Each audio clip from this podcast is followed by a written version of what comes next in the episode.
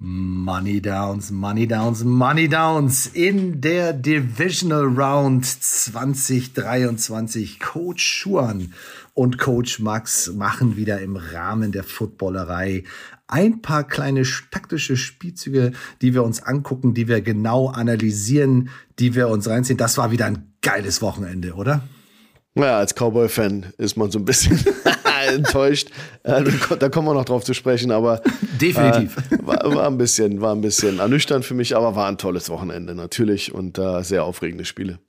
Ja, da waren, äh, da war einiges dabei. Also ich war auch ziemlich äh, begeistert. Ich habe es tatsächlich hinbekommen, äh, mir alle Spiele live anzugucken. Ähm, war manchmal ein bisschen härter, war manchmal ein bisschen, bisschen schwieriger, aber äh, weil es dann doch ein bisschen länger ging, aber hat sich total gelohnt. Also es hat sich einfach gelohnt, diese Spiele, diese, diese Playoff-Dramatik ist einfach unvergleichbar. Ne? Es ist einfach großartig.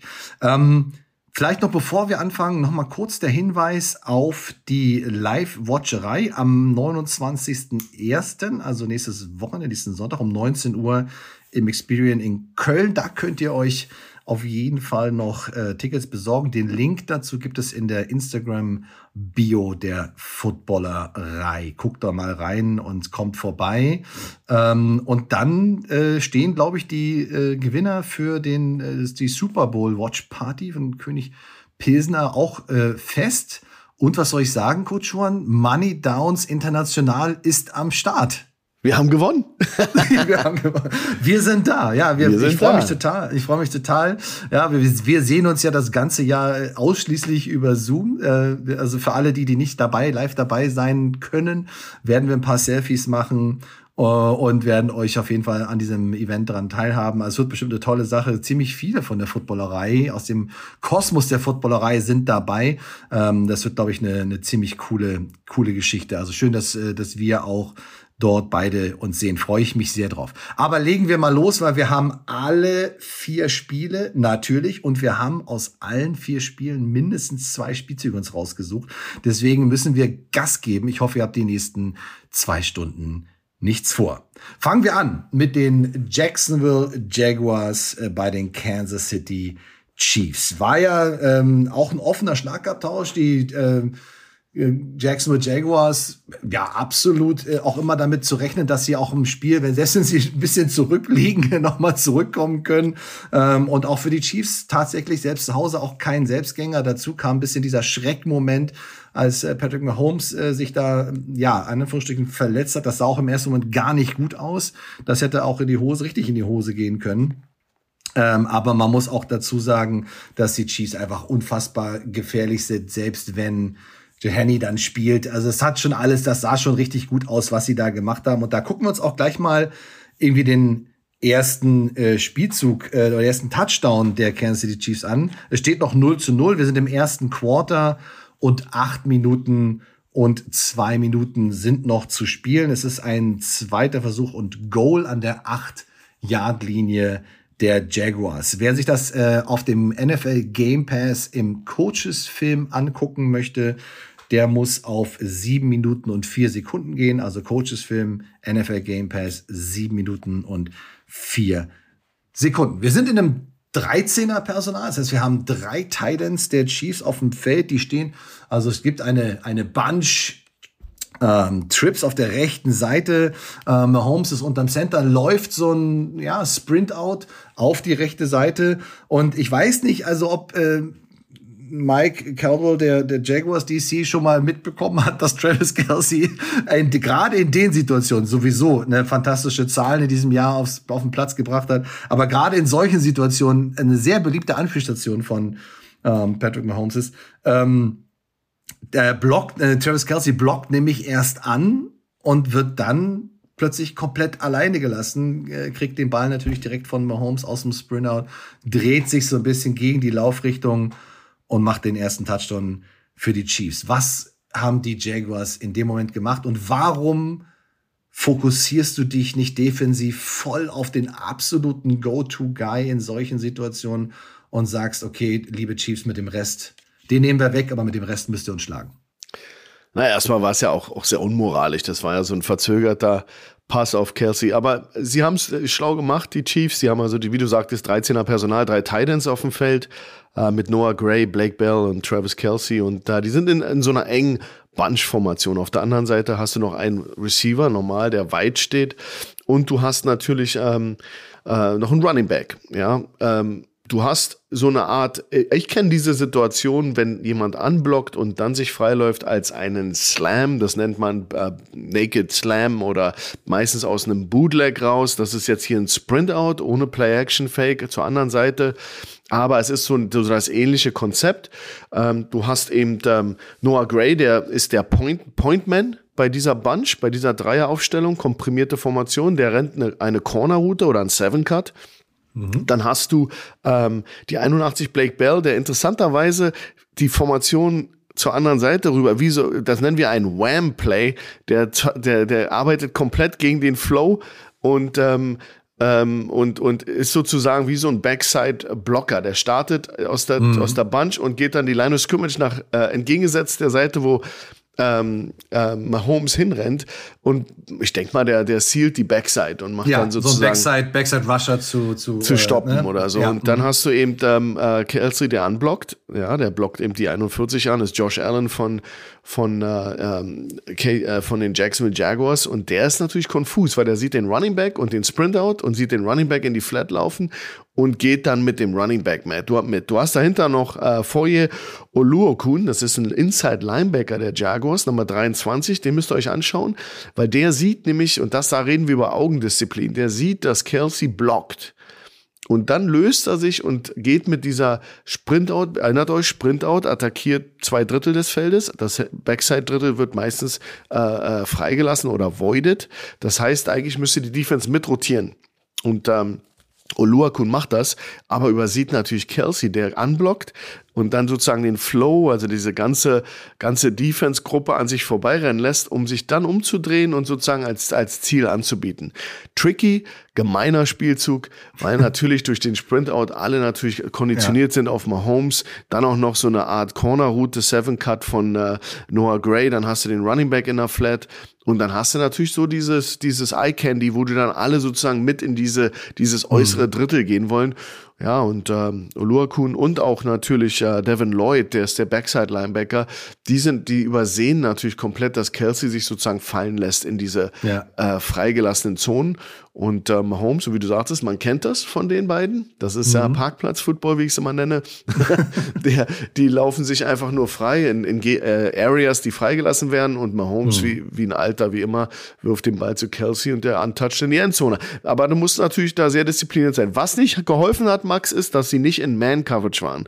Ja. Die waren in einer Overfront mit Quarters-Coverage. Das heißt, Zone öffnet natürlich immer bestimmte Windows. Und das haben die natürlich ausgehoben. Wenn, wenn das Man-Coverage gewesen wäre, ja, ich denke mal, so ein Josh Allen wäre, wenn er geblockt wird von Kelsey, wäre dran geblieben an Kelsey, weil ja, das, das wäre sein Gegenspieler gewesen. Mhm. Da das aber so, äh, Zone war, naja, geht er mit dem Flow mit. Und das, glaube ich, hat alles so ein bisschen Kansas City in die Hände gespielt.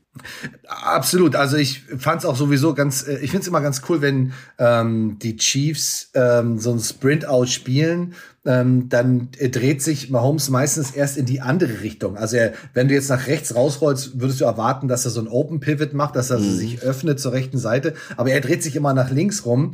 Ähm, hatte ich auch schon ganz interessante Diskussionen, auch mit anderen Offensivcoaches. Warum macht man das?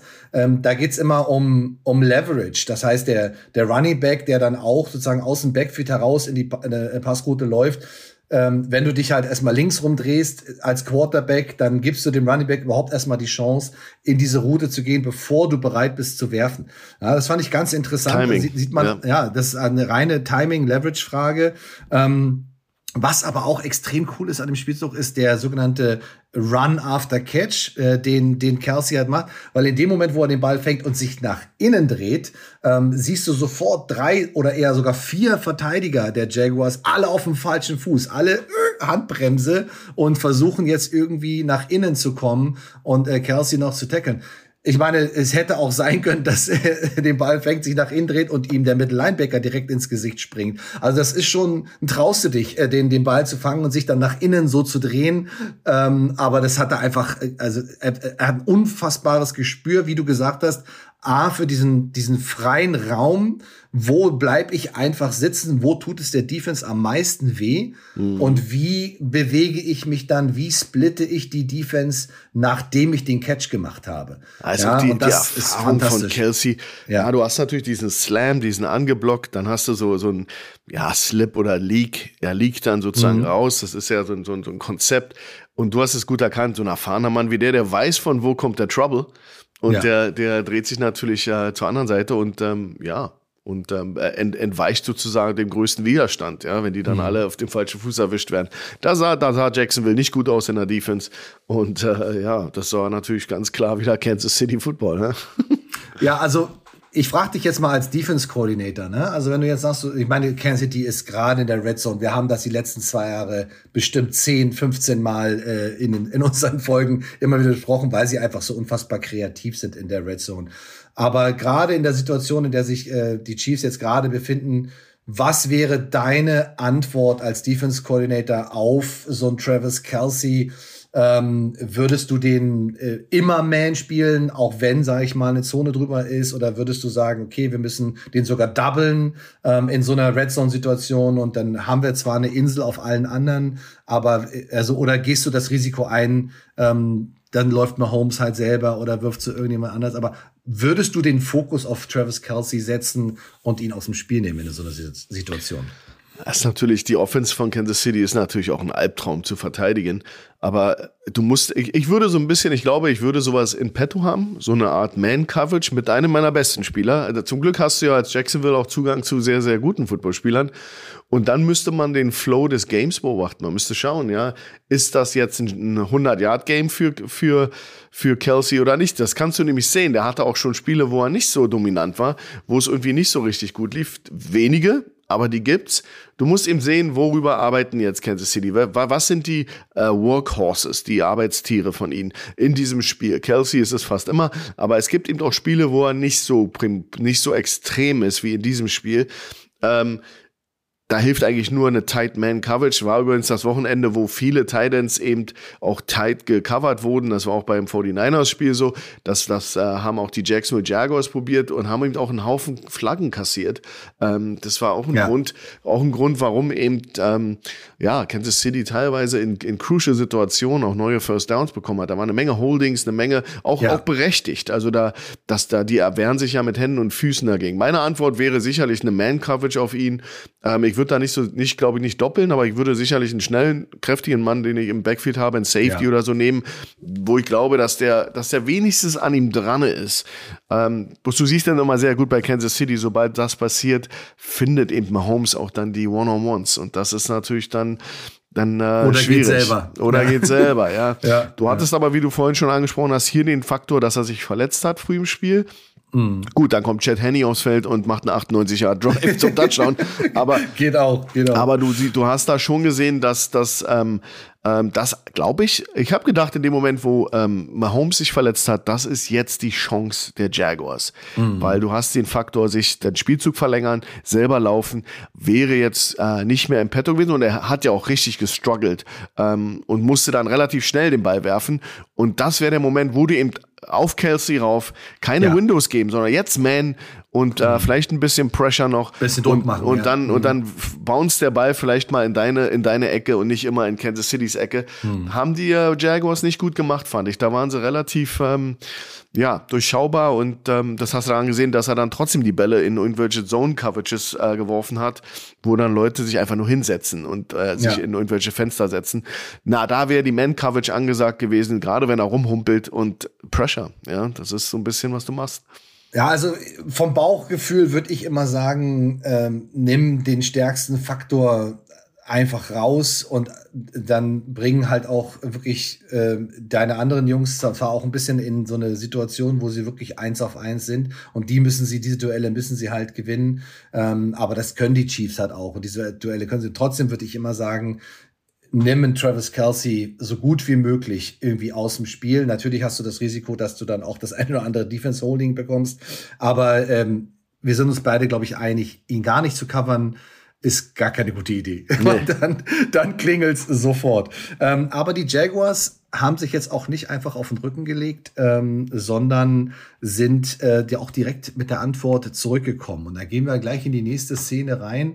Ähm, das ist sozusagen der nächste Drive der, der Jaguars. Wir sind also immer noch im ersten Quarter. Ähm, es sind noch fünf Minuten und neun Sekunden zu spielen und es ist ein zweiter Versuch und neun an der zehn Yard Linie ähm, der Chiefs. Also es ist ähm, sehr nach einem sehr guten Drive, eine, eine Situation. Der Coaches-Film in der Situation ist bei 10 Minuten und 19 Sekunden, also bleibt im gleichen Coaches-Film, geht einfach auf 10 Minuten 19. Und dann werdet ihr sehen, dass die äh, Jaguars mit ähm, drei Receivern auf der linken Seite stehen, also auf der weiten Seite, auf der rechten Hash, auf der weiten Seite links haben sie drei Receiver und rechts eben einen, einen nasty Receiver, einen engen Receiver und sie haben Christian Kirk, der auch ein sehr, sehr gutes Spiel gemacht hat, als Running Back aufgestellt.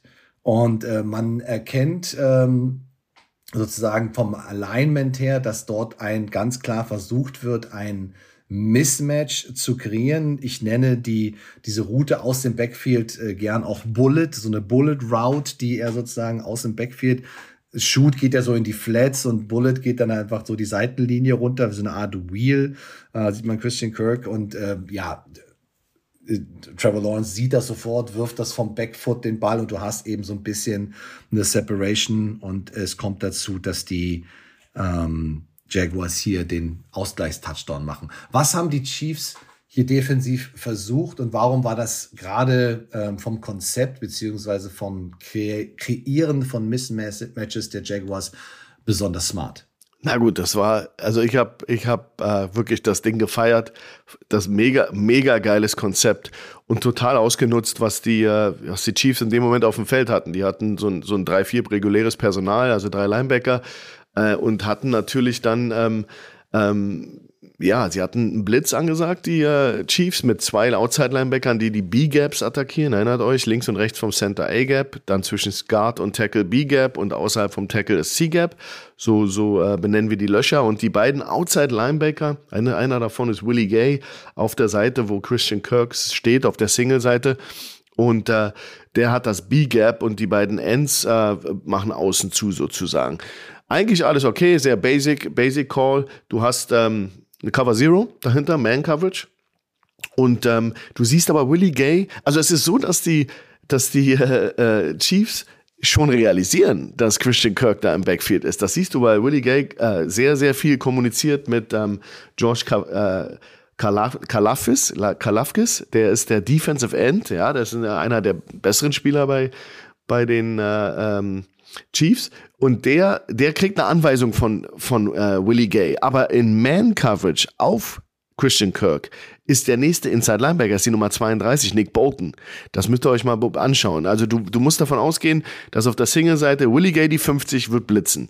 Ja, mhm. der Rade, der sagt zu George, Karlafkis sagt er noch, du musst das peelen. Also peel heißt da, du musst sozusagen, wenn der, wenn der Christian Kirk jetzt so einen Bogen nach rechts rausrennt, dann merkst du, da siehst du, dass er ihm sagt, bleib an dem dran weil ich mache die Pressure. Ich komme unten durch. Wenn der Christian Kirk jetzt blocken würde, würde Kal äh, George Kalafkis trotzdem kommen, ja, und mhm. Druck auf den Quarterback ausüben. Aber du siehst, dass er peelen soll, um eben Nick Bolton zu helfen, der aus der Mitte der Formation probieren muss, jetzt einen der schnelleren Wide Receiver äh, der Jaguars zu covern, was ja zum Scheitern verurteilt war. Das war aber auch mhm. grundsätzlich zum Scheitern verurteilt, weil ein, ein Defensive End wie George Kalafkis kann nicht mitrennen mit, mit Christian Kirk, egal ob er das peelt oder ah, das kann man, ja. äh, gibt verschiedene Namen für. Ja, ja. ja, oder Eat. And, ich kenne es auch, als, ich auch als Peel. Genau, genau mhm. so ein, du peelst oft, du kommst, mhm. startest, mhm. sobald du den Start, den, äh, den Running Back rausrennen siehst, oder in dem Fall den äh, Christian Kirk, brichst du dein Rush auf den Quarterback ab und übernimmst den sozusagen. Das kann natürlich so ein D-End mehr schlecht als recht nur machen. Und dann hast du, äh, kaufst du ein bisschen Zeit für Nick Bolton aus der Mitte, dass er da hinkommt. Du siehst aber, funktioniert alles nicht. Das ist einfach viel zu viel Speed, geiler Call, äh, super, ist super äh, durchdacht. Mismatch kreiert durch Christian Kirk im Backfield, der auf einer nicht seiner angestammten Position sich hinstellt, aber natürlich ähm, die ähm, äh, ähm, äh, äh, Jacksonville Jaguars wussten, dass das Matchup eben gegen einen Linebacker sein wird. Dass sie jetzt auch noch äh, Kansas City erwischen mit einem Blitz von Willie Gay, perfekt, der der Outside-Linebacker ist, der dann ja. ein bisschen kürzeren Weg gehabt hätte, mhm. perfekt. Ja, also Perfekter Call. Ja. Dann hätte man hätte, off, off callen müssen. Wollte ich, wollte ich, genau diese Frage wollte ich, dich, wollte ich, wollte ich dir gerade stellen. Hätte man in dem Moment, also auch als Willie Gay, dem man, wo er ins Backfield guckt und sieht Christian Kirk da stehen, hätte er nicht einfach sagen müssen, okay, ey, off. Wenn der jetzt Absolut. auf eine Passroute geht, wir sind in der Man, äh, ich bringe meinen, ja, so viel kommunizieren wie möglich, aber ich bringe meinen Defensive End einfach in eine Situation, die er kaum handeln kann. Also egal, was passiert. Ja, das hätte man oft callen können. Sie sind natürlich in einer Man-Coverage, das heißt, ähm, da musst du dann, äh, er hätte ja einfach nur einen Switch-Call machen können und Nick Bolton schicken können. Und er übernimmt genau. den, den Außen. Also genau. es gibt Varianten, Möglichkeiten, die, die ich jetzt errate. Wir hätten so eine, so eine Check-Offs hätten wir äh, bei uns bei Nadlern, aber das ist natürlich, das heißt ja nichts. Also ich weiß nicht, ob mhm. die da. Ich finde nur komisch, das wird telegrafiert, du hast Nasty Split ja, von Evan Ingram, mhm. äh, die mhm. Nummer 17 rechts, der steht relativ nah und du hast Christian Kirk zu der Seite versetzt neben dem Quarterback. Ja. Also da läuten bei mir die Alarmglocken. Das ist also da. da das ist kein Zufall. Du, ja, du, du triffst mich eins einmal mit dem Ding, aber beim zweiten Mal und mittlerweile ist das ja nun wirklich eine. Also, denk zurück an die Patriots, denk zurück an diese Teams, die das ohne Ende gespielt haben, schon die letzten Jahre. Und das ist eine Tele die telegrafieren das, aber solange die Chiefs eben da sich so anstellen, ähm, wird das eben ein Touchdown sein. Und das war's und das war eben super gemacht. Die Idee, Karl Lafkis übernimmt den, äh, die ersten Meter, damit Nick Bolton Zeit hat, da über die Top zu kommen guter Gedankengang, aber da habt ihr komplett unterschätzt, was Christian Kirk kann, weil der ist ja. richtig schnell. Ja, der, ist, der Speed ist, ist absolut da, ne? Sehe ich, sehe ich ganz genauso. Ja, also perfekter Call in der Situation. Es gibt in der, in der Live-Übertragung ähm, direkt vor dem Spielzug gibt so ein, so ein Close-Up auf Trevor Lawrence. Und also wirklich, wo nur, nur, das, nur der Kopf zu sehen ist. Und du siehst seine Augen, wie er halt so das, ne, man nennt ja das den, den Pre-Snap Read. Das heißt, der Quarterback geht an die Linie und guckt erstmal, was macht denn die Defense hier eigentlich? Und du siehst richtig, wie er seine, seine, seine Boxes äh, abcheckt, ja. Also, okay, alles klar, Single High. Dann guckt er nach rechts und sieht, okay, alles klar, äh, Man, Lineup, dann auch den Linebacker, okay, check, geht dann nach links und guckt dann nochmal nach rechts, so nach dem Motto, machen die das wirklich? Also wollen die das wirklich? Also, du siehst ganz genau, wenn du die Augen des Quarterbacks beobachtest, ähm, wie er die einzelnen Punkte durchgeht und dann weißt du schon, okay, alles klar, mein Pre-Snap-Beat ist abgeschlossen.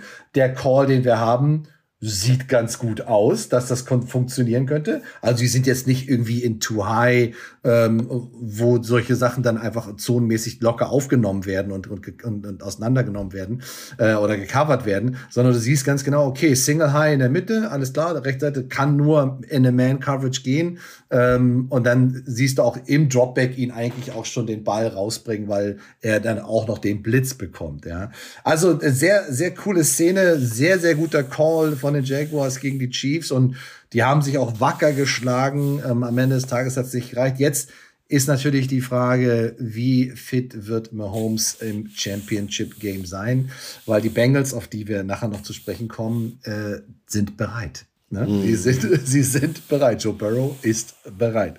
Aber bevor wir dahin kommen, äh, gehen wir erstmal ähm, in die NFC und äh, gucken uns das Spiel oder äh, analysieren das Spiel der New York Giants gegen die Philadelphia Eagles. Das war ja ähm, also wirklich eine, eine sehr dominante Leistung äh, der Eagles, die sie da an den Tag gelegt haben. Die Giants äh, gefühlt echt überfordert gewesen mit dem, ähm, was von den Eagles da gezeigt worden ist. Aber wir wollen uns mal ähm, den ersten Touchdown angucken. Es steht also noch 0 zu 0. Wir sind im ersten Quarter bei 10 Minuten und 15 Sekunden zu spielen. Wir haben einen dritten und fünf ähm, an der 16-Yard-Linie der Giants. Und auch hier wieder der Coaches-Film noch relativ jung äh, bei drei Minuten und 28 Sekunden. Die Eagles sind in so einer Empty-Formation. Und wenn man die rechte Seite sich anguckt, wo drei Receiver stehen, hast du auf der Nummer drei Position den Goddard, den Dallas Goddard, den, den Tight End.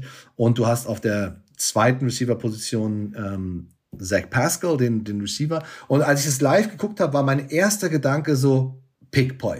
Okay, Pick-Play, das heißt, ein Receiver nimmt den Gegenspieler von seinem anderen Receiver, stellt sich in den Weg oder blockt ihn aktiv, damit der dann in so einer Man-Situation frei wird. Aber äh, wenn man sich das dann äh, eben noch mal genau anguckt, dann sieht man, dass Zach, äh, Zach Pascal äh, reinkommt, aber eben den Kontakt nicht aufbaut, sondern dann mehr oder weniger zur Seite springt, den Kontakt vermeidet. Dementsprechend ist es dann auch kein Pickplay, auch kein Foul. Wenn die Route auf der Line of Scrimmage gelaufen wird, wäre es sowieso nicht äh, als Foul zu werten, aber da Dallas Goddard ähm, schon zwei Yards downfield ist, bevor er dann seinen One-Hand-Catch äh, macht, wäre es tatsächlich ein Foul gewesen. Aber da haben sie die, die Giants, glaube ich, äh, in einer, in einer Man-Coverage äh, erwischt. Und dazu kommt auch noch, dass der Gegenspieler von Goddard, glaube ich, ja, minimal beeinflusst worden ist und dann tatsächlich auch noch stolpert, oder? Was da passiert. Ja, McKinney, der war natürlich da äh, ja, hat probiert dran zu bleiben und ist natürlich beeinflusst worden von Pascal. Der sieht den Codes vorher aus dem Augenwinkel und dann weicht aber Pascal aus und äh, das reicht aber, um ihn off balance zu kriegen. Aber lass uns mal zurückschauen auf letzte Woche. Wir haben ja die Giants auch zu äh, Genüge äh, einen Breakdown gemacht über die Giants und wir haben darüber gesprochen, dass sie sehr, sehr gerne Quarters-Personal spielen. Sieben Defensive Backs. Das ist, was du hier auf dem Feld hast gegen diese Empty Front. Und das hat natürlich, versetzt euch jetzt in den, in die, äh, in den, in die uh, Gedanken eines Philadelphia Eagles Coach. Also du weißt von der Woche vorher, dass die uh, Giants viel, viel, die viele, viel Speed aufs Feld bringen. Besonders wenn du Empty Personal dich hinstellst oder, oder eben da Spread Formations. Und das kriegst du jetzt hier. Die äh, Giants, wir wussten letzte Woche, too high, man under. Das ist, was sie gerne spielen daraus. Also zwei Safeties over the top und alle anderen darunter man to man. Das haben wir festgestellt letzte Woche. So, jetzt hast du eine Woche Zeit, dich vorzubereiten. Und früh im Spiel kriegst du sieben Defensive Backs. Und du weißt, ich gehe jetzt in Empty und ich mache Pick Plays, weil Pick Plays sind Man-Beater. Ja, also du kannst sozusagen den perfekten Call machen gegen was du, gegen die Dinge, die die Giants schon letzte Woche gezeigt haben, mhm. dass sie eben Man-Coverage underneath haben und zwei Safeties over the top. Und ein gutes Play daraus ist eben so eine Art Rub oder, oder Pick Play. Und das kriegst du hier auch ein geiler Catch von Goddard, muss man da ganz ja, ehrlich sagen. Großartig. Ja, Jalen Hurts, super, super Wurf, äh, super Execution. Aber du siehst eben, ähm, dass so ein Kenneth Gainwell, der Wide Receiver, der ganz außen in dieser 3-1-Situation ist, der zieht äh, äh, seinen Defensive Back, Tony Jefferson, weg von den Giants mit einem Vertical äh, äh, Stretch, zieht den hoch und dann hast du natürlich ähm, ähm, ja Goddard, der dann an Pascal eng vorbeiläuft, der poppt dann frei, macht einen super One-Handed Catch und ähm, ja, McKinney erschreckt sich so ein bisschen, weil er plötzlich ähm, Pascal sieht, aber ich fand geil, dass das ganz klar Carryover ist vom letzten Spiel. Gesehen, ausgenutzt. Und ähm, diese Angewohnheit mit diesen sieben Defensive Backs und viel Speed auf dem Feld ist ja auch ein Giants-Ding. Machen einige Teams ab und zu mal, aber die Giants haben sehr, sehr viel gespielt. Und das ist natürlich ähm, gegen die Eagles, die alles spielen können im Angriff. Mit ja. ihrem Personal ist das natürlich immer relativ, ja. Und du hast da, ein, ich glaube schon, dass da ein Haufen, ein großer Schreck im Defensive Coordinator Wink, äh, wie heißt er nochmal? Äh, von der Seiten, Seitenlinie der Giants, dass der sich da ähm, erschrocken hat, ja. ähm, weil das war zu einfach. Ja, also äh, du hast zwar auch eine Too High, aber ich glaube, sie rotieren auch noch. Sie haben so einen Hole-Player, der dann auch noch, weil es ja Dritter und Fünf ist, versucht die Mitte zu nehmen. Aber du bist natürlich darunter komplett äh, in der Man-to-Man. -Man. Die Cornerbacks sind auch ja, relativ soft, wie du schon gesagt hast, Gainwell und Brown, die beiden Receiver da unten, da solltest du vielleicht dann auch in der Man-Coverage ein bisschen äh, kuscheln, ein bisschen Platz lassen, mhm. zumal du eben auch keine klassischen Too-High-Safeties hast, sondern sie eben ähm, äh, rotieren, um äh, mögliche Crossing-Routes ähm, zu, zu verhindern. Weil du hast ja immer in so einer Two-Man, so ein guter Two-Man-Beater ist so, eine, so, ein, so ein Mesh-Konzept, ne, wo du dann einen Receiver unten drunter, einen da drüber, diese wirklich äh, crossen lässt und dann so ein, so ein Foot Race daraus machst. Aber eben diese Rob Plays, also diese, diese Spielzüge, wo die Receiver kreuzen und so auch natürliche Picks entstehen. Du musst ja gar nicht aktiv Kontakt aufbauen. Du kannst, kannst ja einem Receiver nicht verbieten, seine Route zu laufen. Und wenn diese mhm. Route halt ähm, so ist, dass der Verteidiger dann ähm, eben nicht den optimalen Winkel nehmen kann, dann äh, entstehen halt eben genau diese natürlichen äh, Picks. Aber ich fand es einfach so, so witzig, weil ich habe es gesehen, dachte mir so, okay, das so ein Pickplay. Und als ich dann die Wiederholung gesehen habe, so, ah, okay, alles klar, er nimmt die Arme sogar noch hoch und springt zur Seite, aber er beeinflusst ihn ja. Und wenn es nur ein Bruchteil von einer Sekunde ist, es reicht einfach in der NFL, wenn du einen Verteidiger minimal beeinflusst, weil er dann einfach nicht mehr äh, optimal in der Position ist, um den Spielzug zu verteidigen. Also ähm, sehr gute Execution, wie du schon gesagt hast, ein mega guter, präziser Pass von Hurts, ähm, schöner Catch äh, von Goddard und dann natürlich auch der der erste Touchdown. Aber wir wollen noch mal in dem Spiel bleiben, ähm, weil die Eagles haben halt wirklich auch super souverän gespielt und wir sind jetzt auch schon ähm, im dritten Quarter äh, mit sechs Minuten und 29 zu spielen und die Eagles führen inzwischen 28 zu 0. Also wenn ähm, irgendwie die Giants noch irgendwie zurückkommen wollen, sollten sie anfangen, äh, demnächst mal Punkte zu machen.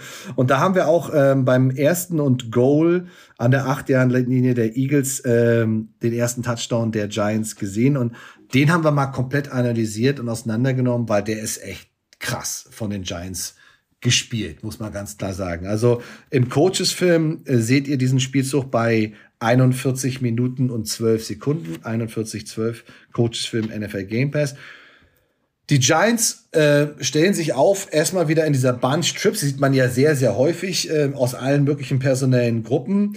Dann äh, gibt es eine Motion, dann stehen sie innerhalb von einer Sekunde in so einer ja, Art Pistol Formation und dann äh, geht auch noch ähm, Danny Jones in Motion und dann stehen sie in, in einer Wildcat mit Barclay. Also innerhalb von, äh, sag ich mal, drei, vier Sekunden drei verschiedene personelle Gruppen, Schrägstrich Formationen, unterschiedliche Assignments, unterschiedliche ja, Wahrscheinlichkeiten, die aus diesen Looks entstehen können. Und im Endeffekt hast du weniger als eine Sekunde Zeit, um dich auf eine Wildcat äh, einzustellen, die auch wirklich sehr eigene ähm, ja, Aufgaben in der Defense hervorruft, wie man das Ganze zu verteidigen hat. Also stark gemacht von den Giants, äh, mit, mit Shifts und Motions zu arbeiten, um eben diese Wildcat nicht einfach direkt zu zeigen, sondern sie erst im allerletzten Moment kurz vor dem Snap ähm, zu signalisieren. Also Defensive Nightmare nenne ich das jetzt. Und dann laufen sie ein sogenanntes Bash-Konzept. Das Bash-Konzept äh, beinhaltet, dass Guard und Tackle ähm, auf eine Seite pullen, die ganze äh, rechte Seite blockt down ähm, und man lässt den Defensive End aus Offensivsicht auf der linken Seite frei und das ist unser, das ist der sogenannte Read. Ähm, schließt er die Formation, also replaced er, geht er rein, kannst du dem Running Back, ähm, der genau in diese Richtung läuft, also entgegengesetzt zu den beiden Pulling Linemen, ähm, gibst du ihm den Ball, geht er upfield, täuscht du eben nur diesen Handoff an und gehst dann als Wildcat Quarterback selber hinter deinem Guard, der den Kickout macht und deinem Tackle, der den Lead Block setzt. Also dieses Bash-Konzept äh, super interessant. Guckt euch das auf jeden Fall an. Ähm, aber alleine durch diese durch diese Shifts und Motions und dann auch noch irgendwie dieses Bash-Konzept setzt natürlich unglaublich viel Druck auf die Defense aus. Ne? Und da reicht ein falscher Schritt und das Thema ist durch, oder?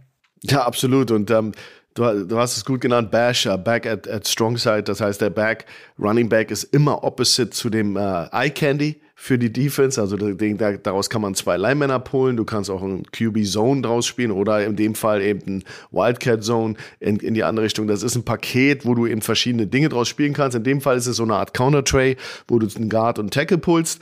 Und ähm, da müsst ihr euch mal ganz schön, also neben Josh Sweat, die Nummer äh, 94, der natürlich auf verlorenem Posten steht bei diesem Play, ähm, weil dieses Bash-Paket macht sich, äh, zieht sich ähm, äh, Vorteile daraus, was gecoacht wird in der Defense. Das ist ja so dieses Unmoralische, was die Offense-Reihen immer wieder machen. Also die, du weißt als Defensive End, wenn du einen Downblock kriegst oder jemand verschwindet zur anderen Seite, der Tackle, dann wirst du das squeezen, du wirst sozusagen so ein Shuffle machen, du wirst probieren, das Gap, das dadurch entsteht, dass jemand innerhalb von dir wegrennt und nach zur anderen Seite entstehen ja Lücken, die musst du äh, kleiner machen. Deswegen wird Josh Sweat eben das so ein bisschen squeezen. Das ist mhm. natürlich kontraproduktiv, um einen, einen äh, vertikal, äh, horizontal rennenden Running Back oder Ballträger zu stoppen, der, der sozusagen von dir eine Reaktion fordert. Ja, also du hast eben einen Squeeze Down von äh, Josh Sweat, aber gleichzeitig kriegt er eine horizontale Bedrohung über die, seine Außenschulter. Ja. Tierisch schwer zu verteidigen. Und was ganz interessant ist, schaut euch unbedingt äh, TJ Edwards an, die 57, den Middle Linebacker.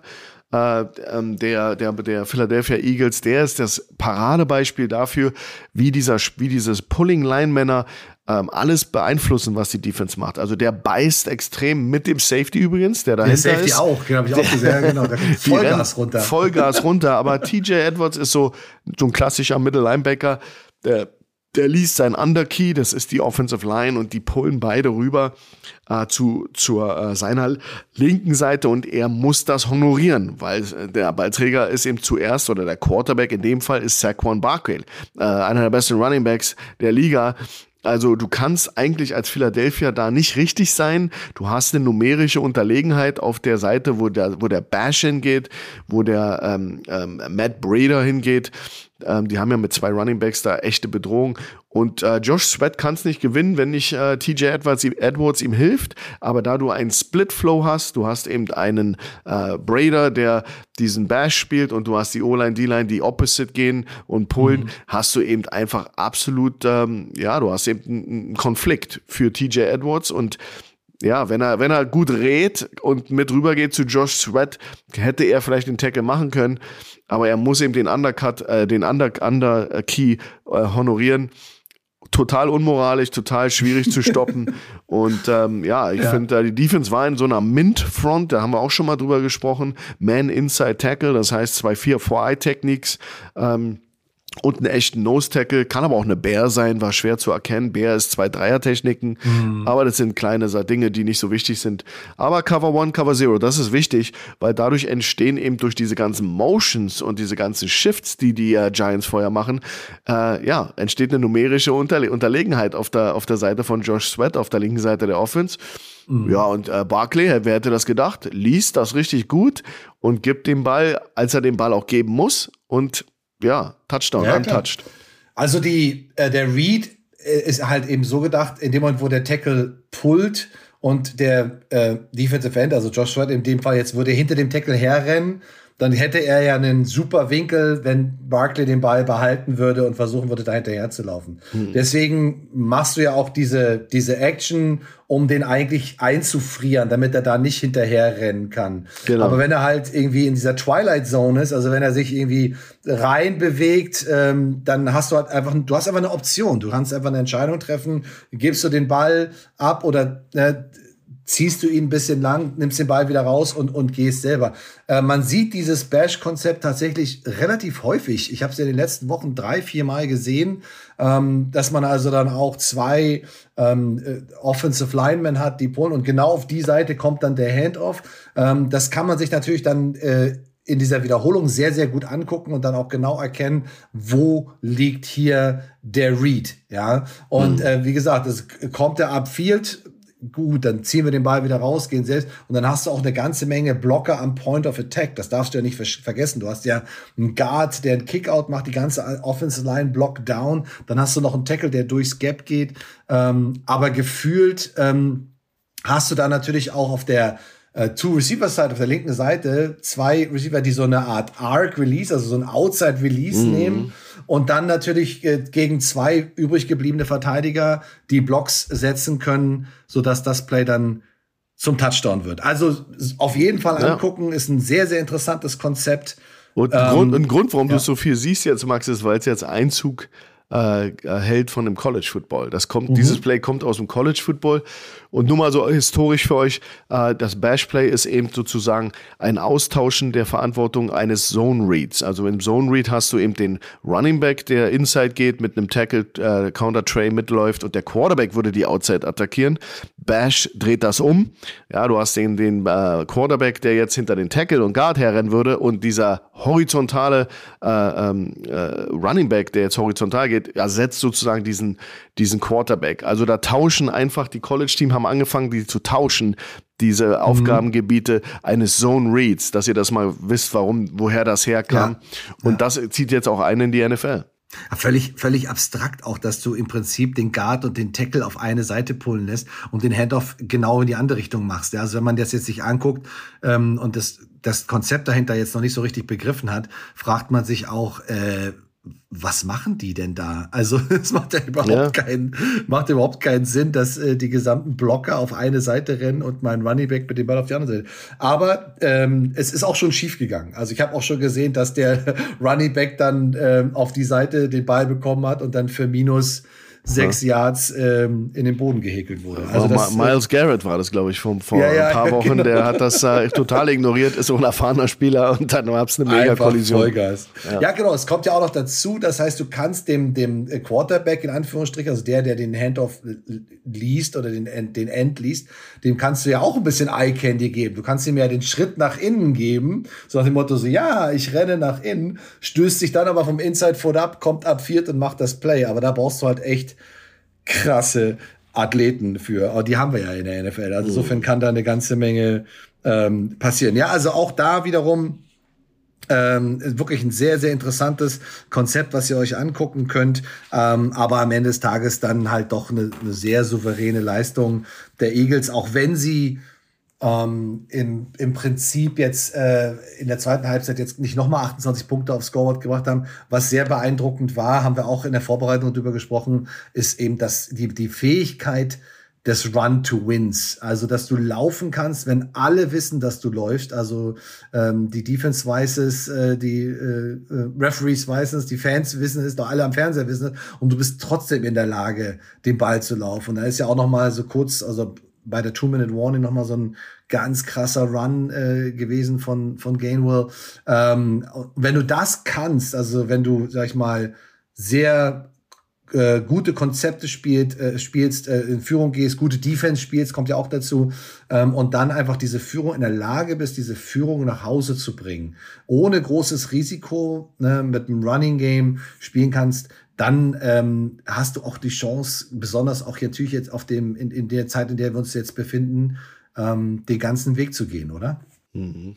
Absolut. So, dann gehen wir ins äh, dritte Spiel. Da haben wir die Cincinnati Bengals zu Gast bei den Buffalo Bills. Und viele ja auch schon vor der Saison, oh, die Bills, die gewinnen den Super Bowl, jetzt ist ihre ja, Zeit gekommen. Und die Bengals, ja, müssen in ein, wir nennen es mal, hostile Environment, also ne, nach Buffalo, der, der ganze Platz ist nicht grün, sondern weiß, es schneit, es ist kalt. Also ich persönlich als Receiver sowieso äh, hatte eigentlich nie große Lust, bei schlechtem Wetter zu spielen. Bei mir muss immer die Sonne scheinen, aber auch ein mhm. bisschen bewölkt, damit man jetzt nicht durch die Sonne noch geblendet wird oder so.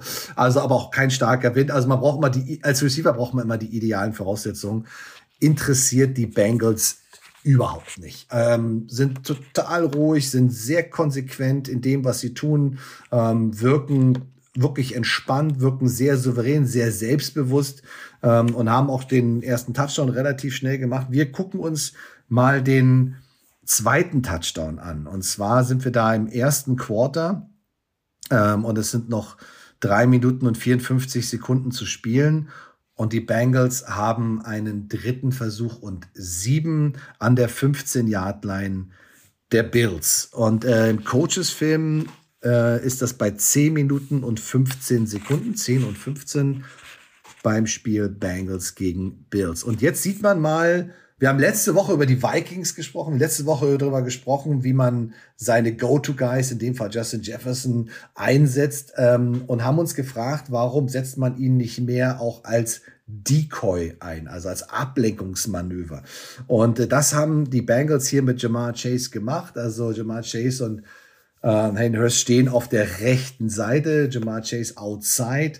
Und äh, ja, sie zeigen einen sogenannten Smokescreen. Das heißt, der Receiver macht nur so ein, zwei Schritte nach vorne, kommt dann direkt wieder so Richtung Quarterback zurück und kriegt normalerweise einen ganz schnellen Pass zugeworfen. Die Bengals sind ja auf der rechten Hash. Das wäre also eine sehr kurze Distanz. Und der ähm, Inside Receiver, also in dem Fall der Titan Hayden Hurst, der auch so ein bisschen aussieht wie so ein äh, kanadischer Holzhacker. Ähm, muss mal den Max-Shot angucken, ist ganz hervorragend. Äh, und der äh, ist normalerweise der direkte Vorblocker, meistens auf den Gegenspieler, also auf den Cornerback ähm, des, äh, des Outside Receivers, der eben diesen Smokescreen läuft. Aber du kannst eben diesen Smokescreen auch antäuschen, als Pump spielen, als ne, du, du zeigst diesen, diesen Look, lässt aber den Blocker nicht blocken, sondern einfach an dem Cornerback vorbeilaufen. Und genau das machen die Bengals hier Ähm, aber dieser, alleine dieser Look, alleine die Action von äh, Burrow, von Jamal Chase hat in der Defense drei Spieler beeinflusst und dadurch war Hayden Hurst in der Endzone alleine. Was ist da genau passiert in der Bills Defense? Ja, es ist, ein, es ist eine Disziplin, Disziplinsache, es ist eben auch Eye-Disziplin. Du musst eben diese, diese Plays, das sind ja äh, ist, äh, so, so ein Smokescreen oder Key One oder wie man das nennen will, das ist natürlich designt, dass du darauf beißt, dass äh, ein äh, Jamar äh, Chase diesen Ball bekommt. Sie haben es auch vorbereitet vorher, dass du hast ein, zwei Mal diesen Screen bekommen und jetzt ist die Defense konditioniert worden. Jordan Poyer, besonders der Safety Nummer 21 der Bills, den müsst ihr euch anschauen. Der ist nämlich der, der Schlüsselmann bei der Situation. Was wir beibringen ist, du brauchst äh, Trigger-Leute. Tredavious White, der Cornerback, ist der Triggermann bei uns auch in der Defense. Dem musst du die, dem musst du die Freiheit geben, diesen Smokescreen so schnell wie möglich zu jumpen. Ja, den muss er, der ist sozusagen dafür verantwortlich, weil wir wissen, dass äh, Hayden Hurst oder der Slot Receiver, der Innere, wird probieren, ihn zu blocken. Das ist so das Konzept. Der Einzel, der Receiver ganz außen steppt zurück und geht so ein bisschen nach innen und bringt sozusagen den Cornerback mit ihm, mit sich und dann hast du die Nummer zwei Receiver, der den Cornerback dann wegschießen will. Ja, äh, du hast noch Matt Milano, äh, die Nummer 58 Inside und wenn du das richtig spielst, hast du eigentlich zwei Leute, die Jamar Chase äh, tackeln können. Das ist immer alles relativ in der NFL. Eigentlich brauchst du drei, um die zu stoppen. Das sind so eine Athleten, aber dieser Spielzug ist ein Beispiel dafür, dass du das nicht, du kannst nicht all out mit allen dreien spielen, also nicht mit dem Outside Linebacker, Corner und dem Safety triggern auf ein, eine Person. Das geht nicht. Der Safety, in, in diesem Fall Jordan Poyer, muss Hayden Hurst lesen. Wenn Hayden Hurst engaged, also sozusagen, wenn Hayden Hurst in den Block geht mit äh, White, dem Cornerback, dann, wenn er den Kontakt dann, sieht, mhm. dann kann Poyer kommen. Und das bedarf eben einer gewissen äh, Disziplin. Das war früh im Spiel. Ähm, die sind alle noch heiß auf, die, auf, auf, das, auf das Spiel. Und Jordan Poyer ist eben da ein bisschen überdiszipliniert und schaut nicht das an, weil das hättest du schnell sehen können, weil Hayden Hurst macht nicht große Anstalten, nee. ähm, äh, Tredavious White zu blocken. Also das war ein klarer Read. Ähm, musste er auch nicht, weil vielleicht haben sie gesehen, Poyer ist, ist eben äh, trigger happy die haben gesagt, vielleicht reden die über so eine Sachen, redest du an der Seitenlinie. Die sagen, Poyer beißt sofort. Und dann haben sie gesagt, Hayden, äh, mach dir nicht die Mühe, täuschet nicht mal an, geh einfach. Und das ist genau passiert. Aber eigentlich müsste Jordan Poyer diesen Hayden ja. Hurst covern, damit ein White und ein Milano triggern können und ein Jamar Chase da den, den Schaden äh, minimieren können. So, so musst du es machen. Du kannst es auch andersrum spielen. Du kannst auch sagen, okay, der Cornerback spielt soft, dann muss der Safety runterkommen. Aber du musst Aufgaben verteilen und die müssen diszipliniert gespielt werden. Und das ist hier nicht, nicht passiert. Und ähm, da spielen viele Faktoren eine Rolle, Max. Ich meine, Jamar Chase ist einer der besten Receiver im Spiel und ja. äh, du hast vorher zwei, dreimal so ein Ding bekommen. Klar, da, da, da, wir sind alle nur Menschen, aber, ähm, aber leider in so einer Situation und so einem Spiel wie Football ist eben diese Disziplin unheimlich wichtig. Aber also ich sag mal so, das beste Konzept, das zu stoppen, also auch diesen Smokescreen oder den Key zu stoppen, ist halt genauso, wie sie es eigentlich auch machen mit Tredavious White, der von der Außenseite kommt. Also selbst wenn er geblockt wird, nimmt er ja die Außenseite weg. Und du hast einen Milano, der von innen kommt. Also da muss der Receiver dann hinlaufen. Ja. Ist ein Free Runner, kann ihm direkt ins Gesicht springen. Also genauso das machen. Aber Poyer ist genau, wie du sagst, ist genau der Schlüssel bei diesem Spielzug. Der kommt nämlich auch nach vorne. Und das muss er gar nicht. Das ist überhaupt nicht wichtig. So, wenn in, in dem Moment, wo dann, wie du schon sagst, so ein Engagement stattfindet, kann er immer noch kommen, äh, abräumen, was auch immer. Aber da hat er sich locken lassen, ja. Und du siehst auch noch kurz vorm Spielzug, wie dann äh, Burrow noch mal so genau zu den beiden irgendwie noch ein Signal gibt, so mal nach dem Motto, geht mal ein bisschen weiter auseinander. So äh, einfach, ne, einfach um auch mhm. wirklich zu sagen, hey, äh, da passiert jetzt was. Ne? Aber du, das Tolle an diesem Spielzug ist, dass du halt einen absoluten Star-Receiver hast, aber der bekommt nicht den Ball, sondern es geht nur darum, den einzusetzen. Und die, die Bills wissen, sie brauchen mindestens zwei Spieler, wenn nicht sogar eher drei, um den Typen ähm, einzufangen und dafür zu sorgen, dass der eben kein Big Play macht und schon gar nicht so kurz vor der Endzone beim dritten Versuch und sieben. Ähm, wir bleiben in dem Spiel und springen aber ins vierte Quarter. Die Bengals, äh, wie gesagt, mit einer sehr, sehr souveränen Vorstellung. Bills äh, sehr am Wackeln, ähm, gefühlt auch nervös, einige Sachen auch wirklich liegen gelassen.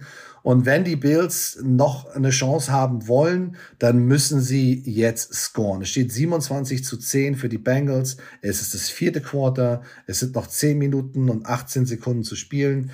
Es ist ein erster und 10 an der 32-Yard-Linie der Bengals. Also es ist wirklich schon Scoring Range, also ja, wenn du jetzt 17 Punkte hinten liegst, versuchst du vielleicht nicht unbedingt jetzt hier das Field Goal zu schießen, sondern eher einen Touchdown zu machen. Aber du darfst auf keinen Fall mit null Punkten aus dem Drive gehen, weil wenn du hier auf 10 Punkte verkürzt oder im schlimmsten Fall auf 14 Punkte verkürzt, dann ähm, hast du noch eine Chance, dieses Spiel äh, wenigstens auszugleichen ähm, oder wieder im Spiel überhaupt zu bleiben. Ähm, die Szene, die wir uns hier rausgesucht haben, ist im Coaches-Film bei einer Stunde 0 Minuten und 55 Sekunden, also 1 0055. Ähm, und da zeigen wir euch mal ähm, ja die Kreativität der Bengals Defense, deren Blitz Package, äh, wie sie das Ganze spielen. Wir haben hier ähm, einen Blitz vom Nickelback Mike Hilton in der 21. Der, ich ich habe das total gefeiert, ich habe das gesehen und ähm, du siehst ja häufig auch kurz vorm Snap, ähm, manchmal auch sehr deutlich, wo eine Defense Pressure zeigt. Hier zeigt die Defense keinerlei Pressure. Du hast eigentlich im Gefühl vier Down Linemen, ja, du hast sieben äh, Verteidiger in Second und Third Level und es sieht eigentlich eher so nach, okay, die, die, die spielen jetzt hier Coverage. So, ne? Also Bend, don't break, lass mhm. ruhig einen kurzen Pass zu, dann kommen wir runter. Aber plötzlich ähm, ja, blitzt äh, äh, Mike Hilton aus, aus dieser, aus, aus vier, fünf Yards Tiefe. Ähm, auf der anderen Seite der Defense Line passiert auch noch was. Das kannst du, kannst du uns gleich erklären, was da noch los ist. Und äh, Mike Hilton schlägt halt volles Programm in ähm, Josh Allen als Quarterback ein, der ihn so gar nicht auf dem Zettel hat, gar nicht sieht. Und ich sag mal so, wir haben uns das, es hätte auch ein Fumble sein können. Man, man sagt mal so, one frame away from a fumble. Also wenn ähm, der Ball eine Bild, äh, ein Bild äh, in der Fernsehübertragung früher sich gelöst hätte in der Hand, dann wäre das kein Incomplete Pass, sondern ein Fumble gewesen. Was haben die Bengals hier gemacht? Also von Disguisen bis hin zum effektiven Druck aufbauen auf Josh Allen, besonders in diesem Spielzug. Na gut, sie haben ein bisschen Vorteil daraus gezogen, dass das eben auch äh, total verschneit war, das Feld. Und ähm, ich glaube, das, das spielte auch eine kleine Rolle, weil dieses, dieses, äh, man darf nicht vergessen, Mike Hilton kam von der Trips-Seite, also wo drei Receiver stehen. Das ist ähm, weit, ein weiter Weg von da zu kommen und je weiter der Weg, umso länger kann der Quarterback das sehen. Also das ist, ist jetzt nicht ideal. Du suchst eigentlich immer irgendwie sozusagen äh, die Boundary oder die kurze Seite. Das war aber auch vielleicht die Überraschung, dass sie eben das von der weiten Seite gemacht haben, dass sie das nicht pre-snap gezeigt haben. Äh, wir hatten eine Overfront, also vier D-Linemen. Äh, einer davon ist äh, die Nummer 91, Trey Hendrickson, ist der Defensive End, der ist weg auf der anderen Seite, zur Single-Seite und ähm, hat da auch noch eine bestimmte Aufgabe. Aber Mike Hilton kommt von Distance. Du hast auf seiner Seite noch Eli Apple, den Cornerback, der soft drüber sitzt. Über dem Nummer 1 Receiver Mike Hilton steht zwischen der Nummer 2 und Nummer 3 im Trips und startet bei Snap von da und äh, ja, und rennt so schnell er kann auf ähm, Josh Allen zu und du hast dahinter so eine Art Tampa 2 Coverage. Also du hast Too High mit äh, Jermaine Pratt, dem Middle Linebacker, der die Mitte läuft. Der hat mhm. so ein Middle Run-Through. So sieht's aus. Und du hast als Adjustment noch Trey Hendrickson auf der anderen Seite der Trips, auf wo ich der Defensive End, war ich gerade drüber gesprochen, der droppt sozusagen in so eine Art ähm, Curl Hook Zone Area und nimmt dann sogar noch eine Passroute weg, die da, die da sozusagen sich äh, hingesetzt hat. Ein Receiver setzt sich dahin und er hat es automatisch weggenommen vom äh, Scheme her. Also er, er, er spielt in eine Zone, die auch attackiert wurde und das sind die Linemen also ein gut, guter Athlet, das muss man dazu sagen. Nicht einer von diesen, ähm, ich bin zwei äh, Gastanks, aber er ist, er ist schon jemand, mhm. der der sich bewegen kann, aber durch diesen Art Zone-Blitz, so nennt man das, wenn Lineman äh, in die Coverage sozusagen sich fallen lässt, kann Nose Tackle sein, kann Defensive Tackle sein, End, dann ist das höchstwahrscheinlich ein Zone Blitz, um eben eine von Mike Hilton befreigelassene Zone sozusagen zu kompensieren. Das machst du mit einem ja. auf der anderen Seite. Mike Hilton äh, springt da Josh Allen an wie so ein Flughörnchen und ähm, ja, und kriegt dann wirklich da ähm, also fast ein Fumble raus. Ja, das, äh, das war, das war also ein absolutes Big Play. Und Max, das haben die schon ein, zwei Plays davor haben sie genau dasselbe probiert. Da war es aber so eine Art Sprint out oder äh, auf jeden Fall bricht Hilton da seinen Blitz ab und kompensiert sozusagen und, und contained den Runner mit dem Ball. Aber du siehst, dass das ein Punkt war, den, den die äh, Defense der äh, Bengals äh, stressen wollten. Das war über die Overhang-Player sollten kommen auch mhm. untypisch eben auch über die lange Seite des Feldes, fand ja. ich ganz, ganz Weil interessant. Weil es so ein weiter Weg ist, ne? Es ja, genau. Ist, aber, ja. aber das Wetter hat es eben auch begünstigt und die, mhm. die, die, Receiver sind nicht so schnell von alleine Scrimmage runter. Das Feld war ja auch, das war ja weiß. Ja, also man ja, muss dazu sagen, das ist auch unheimlich schwer auf diesem Boden. Ähm, ähm, da, da stimmt dann auch das Timing nicht mit Josh Allen und dann hat Hilton eben auch Zeit, ihn anzuspringen und ähm, ein Big Play zu machen. Aber super Scheme, super Scheme. Ja, und vor allen Dingen ähm, ist es ja auch so, dass ähm, die, die Offensive Line natürlich auch immer alarmiert ist, wenn irgendwo sich jemand nähert oder näher rankommt. Aber dadurch, dass im Prinzip gar keiner in der unmittelbaren Nähe ist, sind auch die Alarmglocken halt auch nicht an. Das heißt, sie fokussieren sich halt wirklich eher auf die Defensive Line. Und dadurch, dass dann der Tackle auch seinen End hat, der nach innen geht, dann dreht er sich auch. Er sieht zwar dann im Augenwinkel noch den Mike Hilton den Blitz und versucht noch irgendwie da eine Hand ranzukriegen, aber dann bist du natürlich out of position. Und Mike Hilton kommt da wirklich mit Vollgas um die Ecke und dadurch, dass Hendrickson auf der linken Seite den den, den, diese Route, diese schnelle Stop-Route wegnimmt, geht dann die Progression von ihm nach rechts rüber und dann, dann kommt auch schon äh, Mike Hilton äh, angesprungen und trifft ihn volles Programm. Also wie gesagt, kurz davor, ähm, dass das sozusagen ein Fumble und ein Turnover. Ähm, was man dazu sagen muss, in dem Drive gehen die Buffalo Bills tatsächlich mit null Punkten raus. Sie spielen dann nachher noch einen vierten und sechs, spielen sie noch aus, ähm, aber sie gehen halt tatsächlich mit null Punkten aus dem Drive. Und das ist eine ganz entscheidende äh, Phase gewesen. Wenn sie hier noch einen Touchdown gemacht hätten, dann hätte es auch durchaus sein können, dass sie mit den verbleibenden acht, neun Minuten äh, noch die beiden äh, letzten Touchdowns oder Touchdown Fico machen, um das Spiel auszugleichen. Aber es sind genau diese Plays, die sich natürlich auch in einem Quarterback ähm, fest verankern. Er weiß, okay, da ist Pressure, die sind auf dem Weg zu mir, die treffen mich auch ein paar Mal. Ähm, was gemerkt, Josh Allen war, hat sich sehr unwohl gefühlt und hat auch einige Sachen ähm, nicht umsetzen können. Äh, das hat alles damit zu tun. Ja, wenn du sicher in deiner Pocket stehst, die Protection steht und du kannst die Bälle verteilen und ab und zu auch mal selber laufen, dann baut sich deine Confidence auf. Aber wenn du eben weißt, okay, jeden Moment schlägt's bei mir irgendwie links oder rechts ein und ich muss meine Augen überall haben, das beeinflusst dich als Quarterback extrem. Auch Protection, da können wir drüber reden. Also, ja. der, wenn jemand so weit von so weit wegkommt, dann wird er mhm. meistens nicht in die normale Protection der O-Line übernommen, sondern dann wird die Protection zur anderen Seite geschickt und dann hast du den Running Back, der übrigens wegstand von der Trips. Wenn du diesen Running Back jetzt rüberholst und äh, sozusagen Hilton als sein Target gibst, dann wärst du da gut rausgekommen. Die haben so ein Inside-Out-Read. Inside-Out-Read haben wir letzte Woche drüber gesprochen. Ja. Äh, du slidest nach links zu Hendrickson zur Single-Seite. Äh, Jermaine Pratt wird in die Protection aufgenommen für die Line. Das, das ist der Middle Linebacker. Das ist der Mike. Das hört man auch, auch sehr. Hier, where's the Mike? Oh, this is the Mike. Genau. Das hört ihr auch manchmal über das Mikrofon bei der NFL. Und dann hast du five, five Leute oder five, five, äh, fünf Spieler, die, in, die gegen fünf Leute sozusagen äh, in die Protection aufgenommen werden. Was auch, mhm. was auch immer für eine Protection das ist. 5-0 oder, oder mhm. Slide oder Turnback, vollkommen egal. Aber du musst den äh, weiten Rusher, den kannst du im Offense Tackle nicht geben, der sieht den nicht, der ist zu weit außen. Da kannst du einen Running Back nehmen.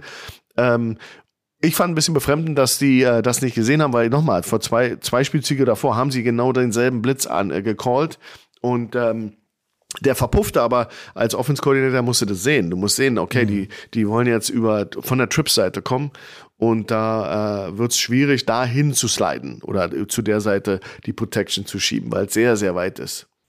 Also, die äh, Bengals äh, came to play, äh, sind ja in sehr, sehr guter Verfassung, unfassbar fokussiert und konzentriert und souverän, ähm, wie sie auch ihr Spiel spielen, offensiv und äh, defensiv, also wirken unglaublich äh, stark, auch mental unglaublich stark, äh, was, was auch Spaß macht, das zu sehen.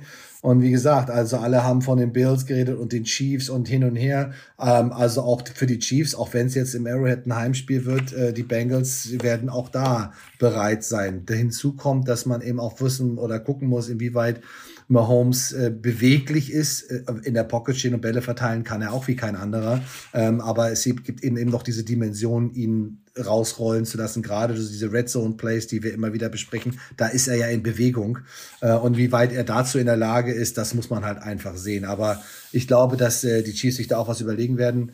Nur was entscheidend ist, ist da einfach die, die Einstellung der, der Bengals und dass sie halt einfach auch ohne jetzt groß nervös zu werden, ihren Weg gehen. Also ich könnte mir auch gut vorstellen, dass sie es bis in den Super Bowl schaffen. Aber gucken wir uns mal an, was nächste Woche passiert. Ein Spiel haben wir noch. Ähm, du hast es vorhin schon angesprochen, ganz am Anfang, die Dallas Cowboys gegen die San Francisco 49ers. Wahrscheinlich das Spiel, worauf ich mich am meisten gefreut habe an dem Wochenende, ist ja so ein Matchup, mit dem wir in den 90ern äh, alle groß geworden sind, mit dem, mit dem Football. Und ähm, ich habe das alles, ich habe ich hab, ich hab diese Spiele immer geliebt. Ja, also äh, wenn dann äh, Troy Aikman, äh, Michael Irvin, Emmett Smith genau. gegen ne, Steve Young und Jerry Rice und äh, alle gespielt. Es war einfach fantastisch, wenn die aufeinander getroffen sind. Und es waren auch richtig heftige Battles. Also da ging es richtig zur Sache.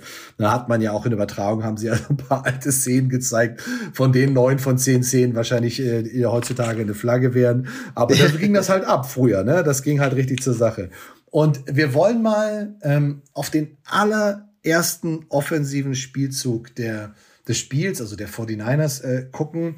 Ähm, wir haben ja auch schon oft über das System der 49ers und Kyle Shannon des Rocket Tosses gesprochen, also diese Pitches oder auch zum Teil Handoffs, die über die Außenseite gehen, wo halt auch die gesamte Offensive Line und meistens drei Blocker am Point of Attack zusätzlich zur Offensive Line eben ähm, diesen Outside Run spielen. Und wenn du deine, deine, äh, als Offense Coordinator deine Spielzüge skriptest, hast du natürlich auch deine, deine Lieblingsplays da mit drin. Und das ist halt äh, das Lieblings-Run-Play von Kyle Shanahan. Und deswegen ähm, war es einfach so für uns so cool zu sehen, wie die Cowboys Defense, die wirklich sehr, sehr gut gespielt hat in dem Spiel, muss man wirklich sagen. Sehr, sehr aggressiv, sehr tough gespielt. Ähm, wie sie diesen Rocket Toss gleich im ersten Spielzug verteidigen. Ja, und wie du es halt verteidigen musst. Wir haben darüber auch gerade letzte Woche erst wieder gesprochen, äh, wie man das, wie man das machen müsste. Und da siehst du halt, dass ähm, ja der Toss auf äh, McCaffrey geht. Und also erstmal sind sie in einer engen Formation mit äh, Ayuk und äh, Debo auf den Außenseiten, aber sehr enge Receiver, die auch ins Blocking mit eingreifen. Dann hast du Kittle, der auf die rechte Seite drüber geht. Dann kommt auch noch Juszczyk auf die rechte Seite. Somit hast du mit Debo, Kittle und Juszczyk drei Vorblocker für McCaffrey auf der rechten Seite. Aber Juszczyk hat eigentlich den, den, den Block, ähm, in dem Fall auf äh, die Nummer 90, der Marcus Lawrence, der ein ganz hervorragendes Spiel gespielt hat, super aggressiv, super Big Plays defensiv für die Dallas Cowboys gemacht hat. Und der nimmt im Prinzip Juszczyk und schiebt ihn nach hinten. Das heißt, wir haben diese offensive, äh, diese defensive Penetrations ins offensive Backfield. Ja, und das ist genau die Running Lane von McCaffrey. Und dann macht Lawrence auch noch die Hälfte vom, vom Tackle. Das ist doch genau so, also als Defense Coordinator, als Defense Coach sagen wir doch auch, entweder schon im Kickoff, aber spätestens so beim First Play in der Defense, set the tone. Ja, sorg dafür, dass du gleich von vornherein zeigst, ey, wir sind hier, we came to play, oder? Ja, absolut. Und sie haben es auch ähm, äh, ja, fundamental sehr gut gespielt, technisch. Also äh, die Marcus Lawrence, ähm, das sind so eine Plays, das nennt man Wide Flow oder Fast Flow. Play, das da redet man über den, den, die Bewegung, die Richtung des Running Backs. Und wenn die im horizontal zur Seitenlinie geht oder so Richtung Offensive Tackle, also horizontal zur Seitenlinie wäre Fast Flow, zum Offense Tackle wäre Wide Flow. Und das sind das sind äh, Plays, wo du immer an, an der Seite, wo der Flow hingeht, da willst du Penetration haben. Du willst von, du willst ins Backfield kommen. Das ist wie ein Stretch Play. Das stoppst du eben am Point of Attack oder zur Seite, wo es hingeht, willst du ins Backfield kommen. Von der Backside willst du flach bleiben und den, und den Cutback niederrennen. Da willst du nicht abfield, abfield rennen. Und das machen die Cowboys super. Du hast es super gesehen. DeMarcus Lawrence, Penetration ins Backfield bei einem Fast Flow Play. Play stopped Äh, McCaffrey will wieder zurück und dann macht sogar den Marcus Lawrence einen halben Tackle oder so. Aber schaut mal auf die Backside, da kommt Mika Parsons und Mika Parsons rennt nicht, genau, der rennt nicht ab Field, sondern der kommt Vollgas die Line of Scrimmage runter. Du hast also Element 1 an am Point of Attack oder zur Seite, wo der Flow hingeht, Penetration ins Backfield, aber auf der Backside hast du diesen Abstauber, der die Line of Scrimmage eng runterkommt, wissend, dass wenn der Spielzug zurück zu ihm kommt, dann wird er, dann wird er direkt in seine Arme rennen. Wenn er ab Field rennen würde, wie die Marcus Lawrence, öffnet da unter sich die Cutback Lane. Also das ist eben eine reine, reine, äh, wo fitte ich bei welchem Spielzug? Und Dallas spielt das super diszipliniert, deswegen haben die eben auch eine geile Defense. Und das war eben da ein super Tonesetter, wie du sagst, erste Play. Ja. Und da war dann, ja, war nichts, nicht viel zu holen. Und vor allen Dingen hast du ja auch einen, einen Karl Juszczyk, der jetzt als Fullback, ich meine, der ist als Fullback, glaube ich, in seinem 10-Year-Veteran, also zehn Jahre in der Liga. Ne? Und der war, der, du siehst auch an der Körpersprache von äh, Juszczyk, wenn er, als er aufsteht, sagt er so, boah, ey. Also er war richtig genervt. Also das war mhm. ein fantastisches äh, Play ähm, von Lawrence, eben genau dafür zu sorgen. Auch einfach auch, es ist ja auch so, wenn, wenn du dann keinen wirklichen Edge-Player hast oder keiner die Außenseite nimmt, dann ist ein McCaffrey, der nimmt die Außenseite und zieht dir einfach mal 40, 50 Yards oder vielleicht sogar einen Touchdown die Seitenlinie runter. Ja, haben wir alles schon gesehen. Und deswegen ist das so. Und das Entscheidende ist, und deswegen haben wir uns das halt auch rausgesucht, es macht auch was mit dir als Offense Coordinator. Ja, wenn du, sag mal, so dein Lieblingsplay äh, spielst und das wird, sag ich mal, für Minus oder für Null Yards gestoppt, ähm, also drehen wir es mal um und sagen, du machst das Play und du machst acht bis neun Yards beim ersten Versuch.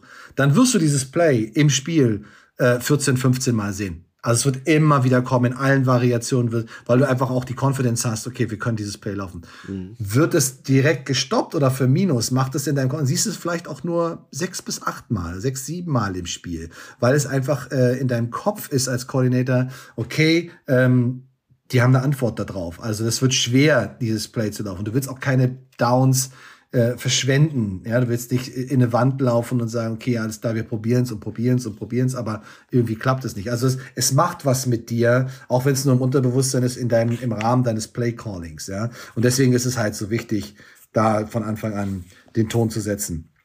Wir haben uns aber noch einen Spielzug rausgesucht aus dem Spiel, der, wo wir uns auch ein bisschen die Kinnlade runtergeflogen ist, weil wir wieder einfach eine unfassbare athletische Leistung gesehen haben. Und zwar ähm, haben jetzt die Cowboys äh, den Ball. Es steht inzwischen neun zu neun und wir befinden uns im dritten Quarter ähm, und es sind noch sechs Minuten und 15 Sekunden zu spielen. Die Dallas Cowboys haben einen dritten Versuch und fünf an der 40-Yard-Line der 49ers.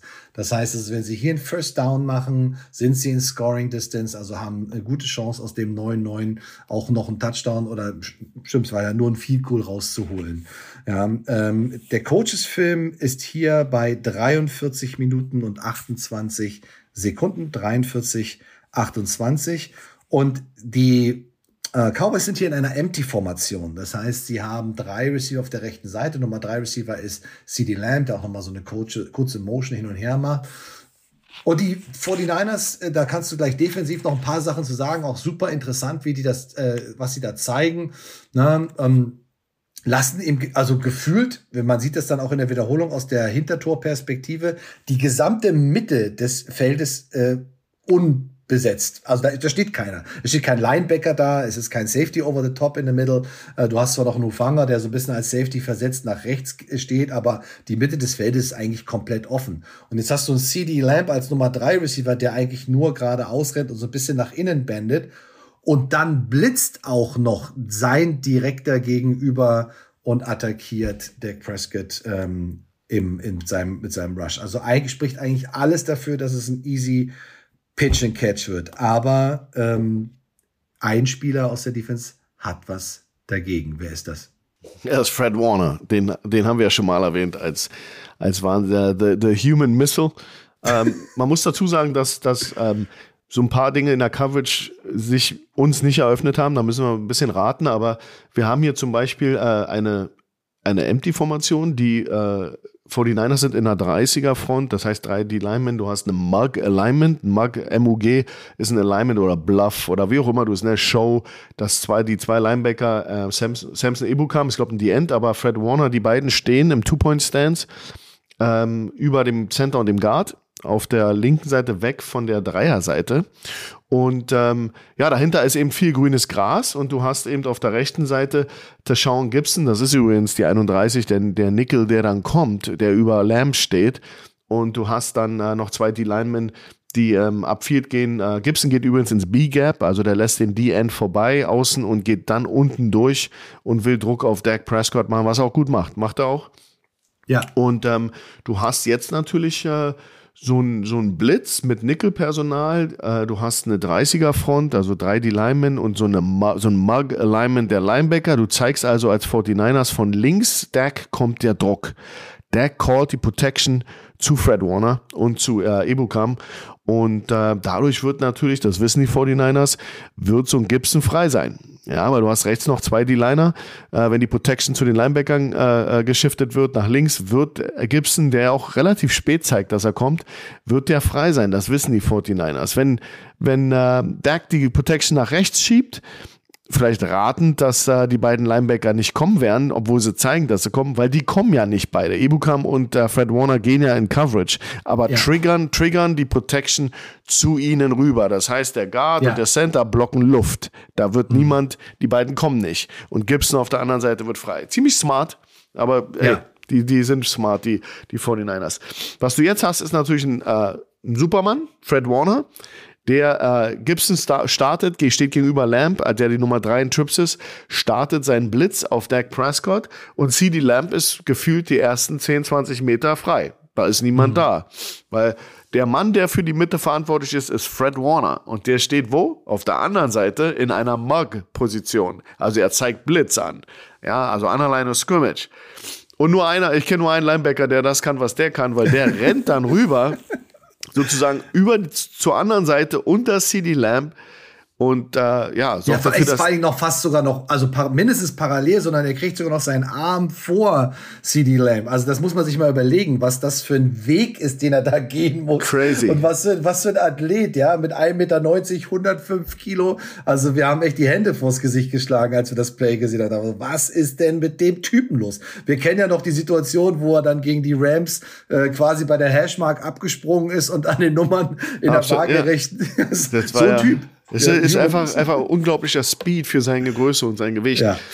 Ähm, die Coverage hat alle, alle Züge einer Tamper 2, weil, wie gesagt, Fred Warner rennt die Mitte und macht die Mitte zu, aber ich glaube, das mhm. ist, man nennt das eine Inverted Cover 2. Du, du siehst den Safety von der Sing, von der äh, Zweimann-Seite auf der linken Seite von Dak, der Safety kommt runter. Mhm. Das heißt, das swingt da die Nummer 38, äh, die Demodore Lenore ist der Cornerback, glaube ich. Ich kann den erst den Vornamen nicht aussprechen. Der ist der linke Corner von den, äh, von den äh, 49ers und der muss jetzt Midline spielen. Also der wird zwischen 1 und 2 spielen müssen, macht er auch, weil der Safety darunter kommt bust irgendwie, äh, geht über, über, die, über die Außen, äh, arbeitet zur Außenschulter von Nummer 2 Receiver. dieser Nummer 2 Receiver ist T.Y. Hilton. Und viele Leute im Internet kritisieren Dak Prescott, dass er das nicht sieht, weil T.Y. Hilton ist natürlich, wenn Fred Warner zur anderen Seite unter T, äh, äh, äh CD Lamb rennt, wer ist dann unter Ty, unter Ty, äh, Ty Hilton? Niemand, mhm. weil Ebukam ja. ist ein Defensive End, der ist viel mhm. zu langsam. Und da wird eben der äh, Dak Prescott sehr viel kritisiert, dass er das nicht sieht, aber es ist natürlich ja. in Sekundenbruchteilen passiert ist. Aber Inverted Cover 2, Middle Runner Element, das ist der Fred Warner. Ja. Du hast eben Talonga, Aber aus der Position, die Ufanga. völlig abstrakt ist, genau. aus dem A-Gap heraus. Also der steht neben dem Nose Tackle und spielt Middle Runner. Also das muss man sich mal überlegen. Das sind, das sind also Wege, also kein normaler Mensch auf dieser Welt macht ja. das, vor allem mit CD Lamb. Ne? Ja. Ähm, was, was du gesagt hast, finde ich super interessant. Da würde ich gerne noch mal drauf zurückkommen. Und zwar das Definieren, also äh, die Defense bestimmt die Protection der Offense. Ja, dadurch, dass Fred Warner ähm, da in dem A-Gap steht und du praktisch vom Center aus gesehen drei Leute links hast und du bist ja in der sogenannten Five-Man Protection, also mhm. du hast eben nur diese fünf Offensive Line, 5-0, du hast, mehr hast du eben nicht. Das heißt, äh, du musst im Prinzip sagen, alles klar, wir sliden, aber wenn wir eine Half-Slide spielen, geht es geht eher nach links.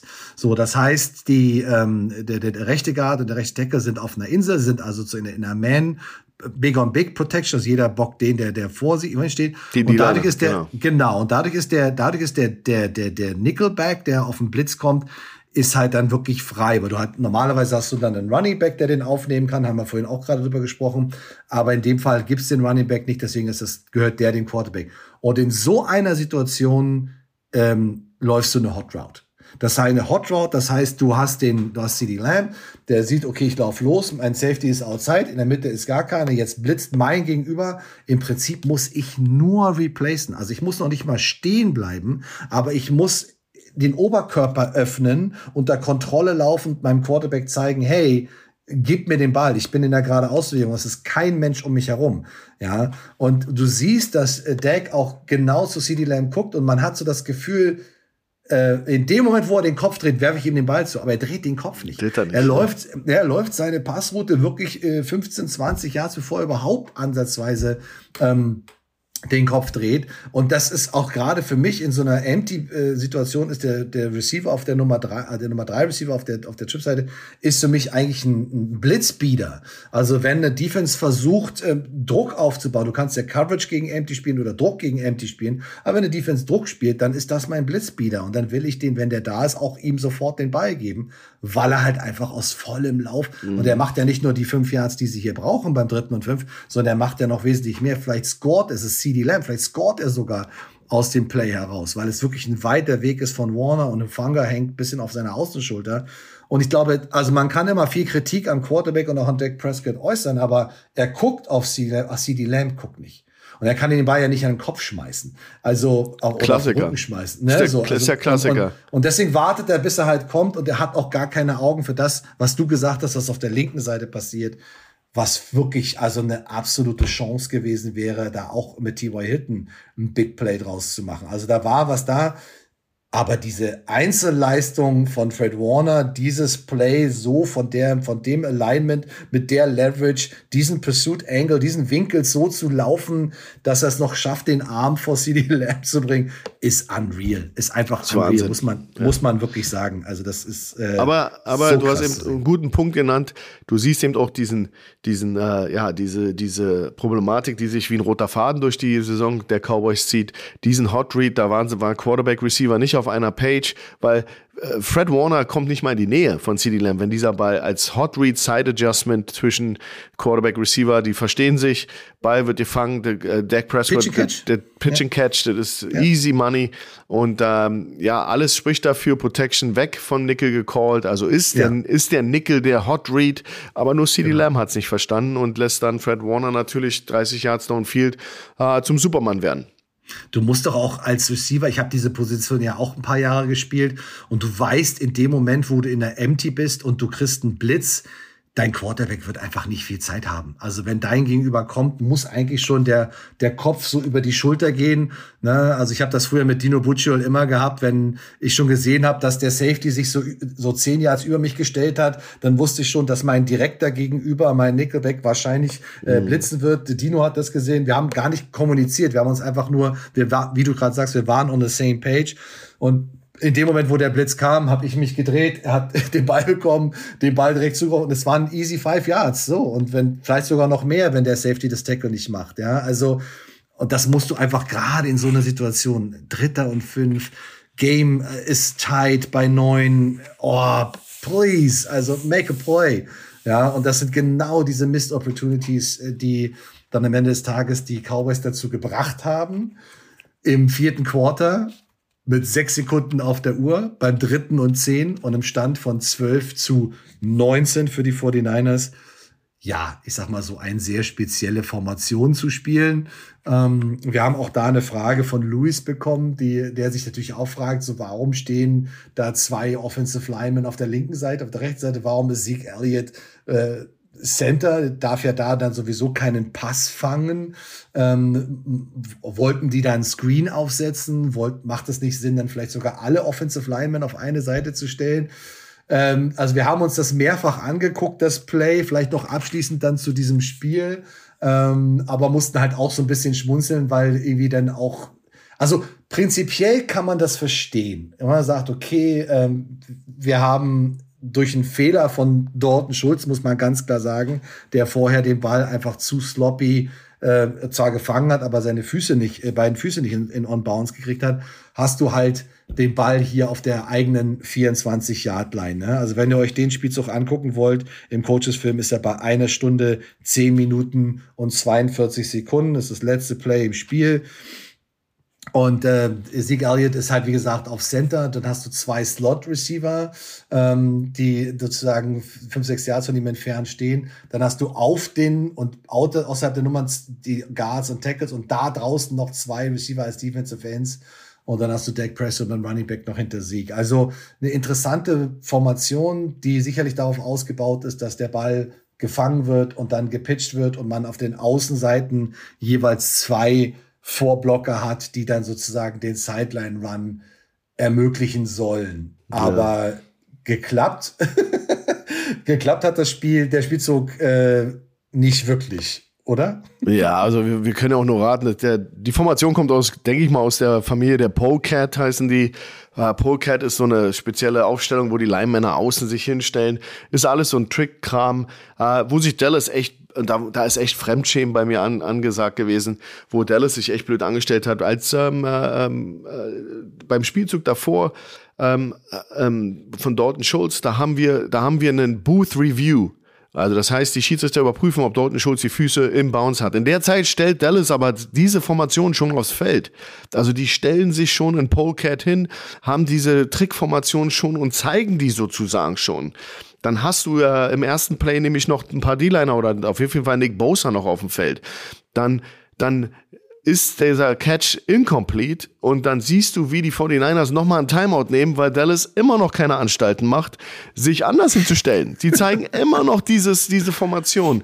Und, mhm. und worin endet das? Die 49ers haben am Ende im letzten Spielzug nicht einen Defensive Lineman auf dem Feld. Das sind alles nur Linebacker und DBs. Das heißt, du spielst mit fünf Offensive Linemen auf dem Feld im letzten Play des Spiels, hast aber gegen dich elf Speedster, elf Leute, die die äh, äh, 49ers machen nicht mal D-Liner und nicht mal Nick Bosa ist auf dem Feld, ja, weil sie das, weil sie einfach der Meinung sind, dass das höchstwahrscheinlich so eine Art Hook and Ladder Theater sein soll. Also äh, Cavonte Turbin kriegt doch den Ball als erstes, wird dann zwar tierisch umgelatzt von Jimmy Ward. aber ich denke mal, das ging darum, den Ball zu pitchen. Genau. Ich, ich, ich bin mir nicht sicher, was die vorhatten. Screen aber Zeke Elliott darf zwar keinen Vorwärtspass fangen, aber er hätte ja einen Pitch einen Rückwärts-Pitch Pitch genau. von Turbin mhm. fangen können. Mhm. Verstehe ich alles, der aber auch eher, eher terminiert wird von äh, mhm. Al-Shair, der Mittellinebacker, äh, der, der einfach nur durch, durch, äh, durch Zeke Elliott durchläuft. Das hätte Bosa auch geschafft, glaube ich. Also, ne? ja, das, also das war alles ein bisschen, äh, bisschen Fremdschämen von meiner Seite, weil erstmal mhm. erschließt sich mir dieses Play nicht in der Situation. Aber wie du sagst, äh, hey, Dalton Schulz, fang den Ball, lass beide Beine ja. in, in Bounce, dann haben wir eine Hail Mary-Situation. Dann kann ja. nämlich Dak Prescott den Ball in die Endzone werfen. Dadurch, dass man sloppy ist, dass man kein Dragging the Feet macht, dass man den zweiten Fuß nicht draggt, mhm. ähm, kommt man in die Situation, dass du einfach zu weit zu weit ist für Dak Prescott, den Ball in die Endzone zu werfen, dann musst ja. du so eine, so eine Art Rugby-Play machen mit Zurückpitchen. Und ob man dann aber extra in so eine Formation gehen muss, so eine Polecat, die sahen ja alle eher eher mehr konfus aus, als wenn sie wissen, was da jetzt gerade passiert, die Cowboy-Spieler. Und ähm, ich fand bezeichnend, dass ähm, die 49ers ewig viel Zeit hatten, zu besprechen, wer von ihnen auf dem ja. Feld ist, alle ja. D-Liner rausnehmen und nur. Alle Assignments nochmal in Ruhe durchgehen. Genau, ne? und dann das, hattest du, du ja. drei Level, drei, drei Safeties tief, drei, drei im zweiten Level und unten nochmal Speed. War, war, war, ja, war, war zum Scheitern verurteilt. War zum Scheitern verurteilt. Ähm, ja, also wenn, dann willst du natürlich jemanden, also klar musst du versuchen, irgendwie kreativ zu sein. Äh, du gehst jetzt auch nicht mit dem 21 Personal raus in so einer Situation. Ähm, aber ich, denke mir dann immer, versuch doch den Ball irgendwie noch mal auf eine tiefe Dickroute zu bringen, aber da sind halt auch noch mal vier Verteidiger auf dem Level, um ihn dann wieder zu pitchen. Ähm, es macht halt auch keinen Sinn, irgendwie den Ball nur fünf Yards zu werfen und dann wieder zurück zu pitchen. Dann hast du immer noch 75 Yards, die du gehen musst. Ja, mhm. also es war schon ah, sehr sehr schwierig. Ich glaube auch, dass das Play jetzt nicht besonders viel Trainingszeit abbekommen hat in der Woche oder in der Saison. Sah so aus. Ja. Das ist eher so ein Ding, so ja, ich zeichne euch das mal auf oder wir gehen das im Zoom-Call durch und ähm, theoretisch wissen alle, was sie tun, aber ähm, gut, das hat nicht so wirklich hingehauen. Ach schon, das war wieder äh, großartig. Wir haben so viele, so viele Spielzüge besprochen. Ihr, ihr da draußen könnt euch das alles angucken ähm, in aller Ruhe. Die Plays sind wirklich super, die wir da gefunden haben. Es waren tolle Spiele. Äh, wir freuen uns jetzt auf die Championships Game, Championship Games. Wir freuen uns auf äh, Cincinnati Bengals gegen Kansas City Chiefs in der AFC und wir freuen uns auf die San Francisco 49ers gegen die Philadelphia Eagles in der NFC. Also es wird ähm, vier Teams geben, ähm, alle haben einen Shot, alle sind äh, so heiß darauf, das Ding ähm, zu gewinnen in diesem Jahr. Ich kann auch momentan nicht sagen, wie die Konstellation im Super Bowl aussehen wird und wer das Ding gewinnen wird. Aber ich glaube, wir werden zwei granatenmäßige Spiele äh, nächstes Wochenende sehen die ihr übrigens in der Live-Watcherei am 29.01. im Experience in Köln euch angucken könnt. Den Link dazu findet ihr in der Instagram-Bio von der Footballerei. Ich wünsche euch viel, viel Spaß dabei. Wir werden diese Spiel Spiele auf jeden Fall äh, analysieren, ein paar Spielzüge uns raussuchen und da ein bisschen Gas geben. Und äh, ja, wünschen euch einfach eine tolle Woche. Freut euch auf die Championship Games und denkt immer daran, heute ist nicht alle Tage. Wir kommen wieder. Geile Frage. Macht's gut. Go for Brei. Tschüss. Ciao.